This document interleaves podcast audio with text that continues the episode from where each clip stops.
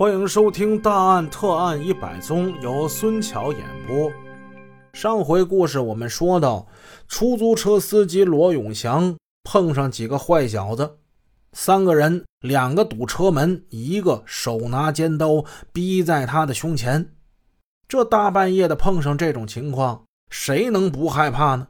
但是罗永祥很勇敢，他用手去抓那个刀，在夺刀之中。那锋利的刀尖划伤了他的左脸，握刀的手呢也是鲜血直流，但是他死不撒手。三名歹徒万万没想到这司机挺英勇啊，有点惊慌失措，手忙脚乱。左侧车门外边那高个，他探着身子想要制服罗永祥，不料这锋利的尖刀一下子就刺中了他。在一阵混乱、抢夺、拉扯、拽的这个过程之中，这刀尖扎了那高个好几下。当时就见这高个手捂胸口，踉踉跄跄，他就往车后边走去。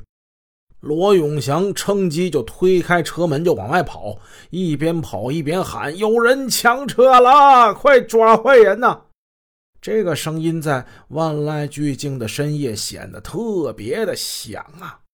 那声音传出去多老远？另外两个歹徒吓得胆战心惊，仓皇逃窜。罗永祥向他们追赶了过去。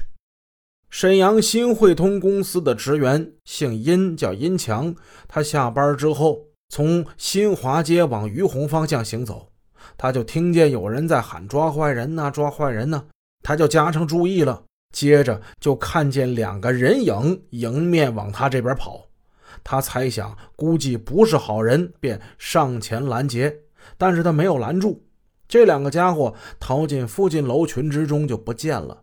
这殷强是一个热心的好市民呐，他跟追赶过来的罗永祥又追了一段。由于当时光线太暗，对当地的情况又不熟，只好作罢。罗永祥没带手机，走到大二环公路那位置，他向一位行人借用了手机。拨通了幺幺零电话，当然接他们手机这人也被二人吓了一大跳。罗永祥此时浑身是血，很快公安赶到，罗永祥在公安人员的陪护之下被送到了沈阳第八人民医院救治。医护人员听说他是在跟匪徒进行搏斗时受的伤，都很钦佩他，立即为他精心治疗。人们称赞罗永祥勇敢顽强，是好样的。可是罗永祥却焦躁不安，依然神情紧张。他似乎还没有从刚才那场噩梦般的遭遇之中摆脱出来。派出所民警安金华到医院看望罗永祥，就问他：“现在你觉得怎么样啊？”“我那什么，我想见见我的爱人，我还想见见我的孩子。”罗永祥心事重重。“啊，我们已经联系了。哎，你怎么这样呢？”那不是死人了吗？不得判刑啊！经罗永祥一讲，安金华才明白，在现场后来这不就围了很多人吗？八月份天也不冷，一听说杀人了，好多人不睡觉了，出来看热闹。有的人七嘴八舌就说：“哎呀妈呀，你这正当防卫是应该，但你现在这已经人死了，你这是防卫过当，你懂不？”我在电视上看到过。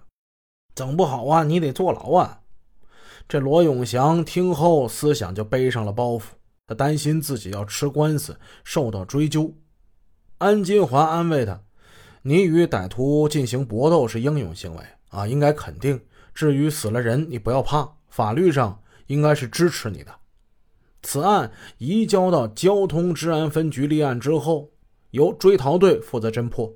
主办此案的追逃队副队长刘海英在向罗永祥了解案情时，进一步明确地跟他说：“你在自己生命财产受到暴力威胁的情急之下，与歹徒进行搏斗，其中一名歹徒中刀致死。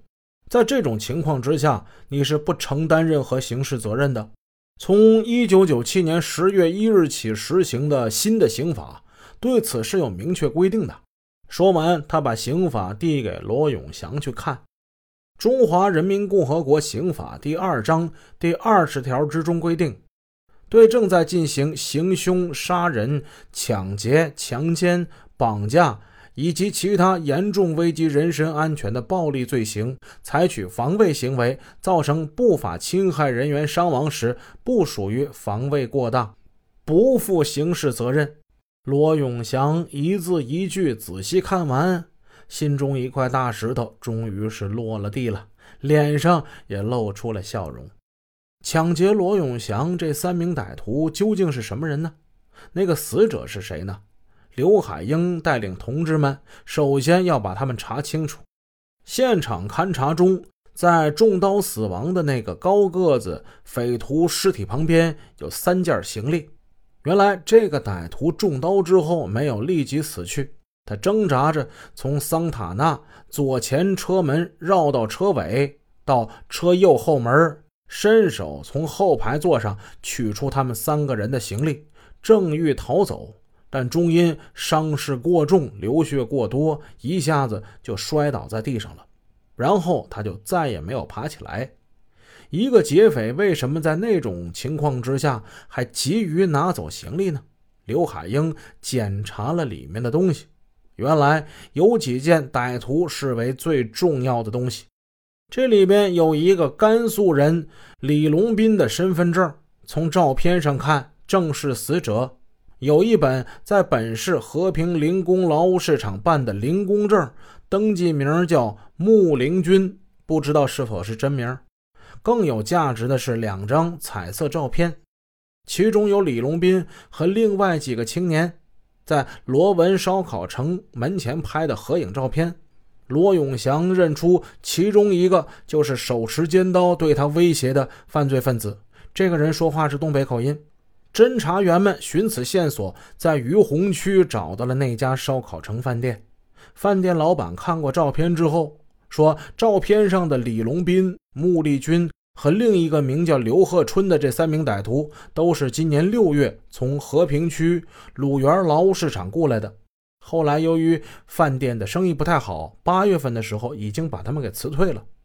一次，饭店急于办理手续，借用了刘鹤春的身份证，所以知道他的真实姓名。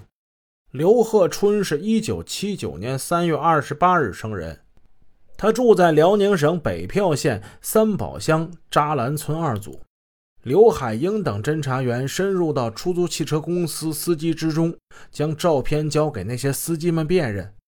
结果一查，至少有三名司机证实，在今年七到八月期间，曾经被这几个小子给抢劫过。除了能从照片上认出之外，那把一尺多长的双面刃尖刀，还有那句狠狠的“整死你”，都是整个犯罪团伙作案时的特征。三名歹徒的身份已经查清两个，案情线索在不断发展。案发一个月之后，侦查员们终于在北漂县刘鹤春的亲属家中将其抓获。另一名案犯穆立军也在半年之后被抓获，等待着他们的将是法律的严惩。好，这个发生在二十多年前的反杀案就给大家讲到这儿。我是给大家讲案子的孙桥，我们下个案子见。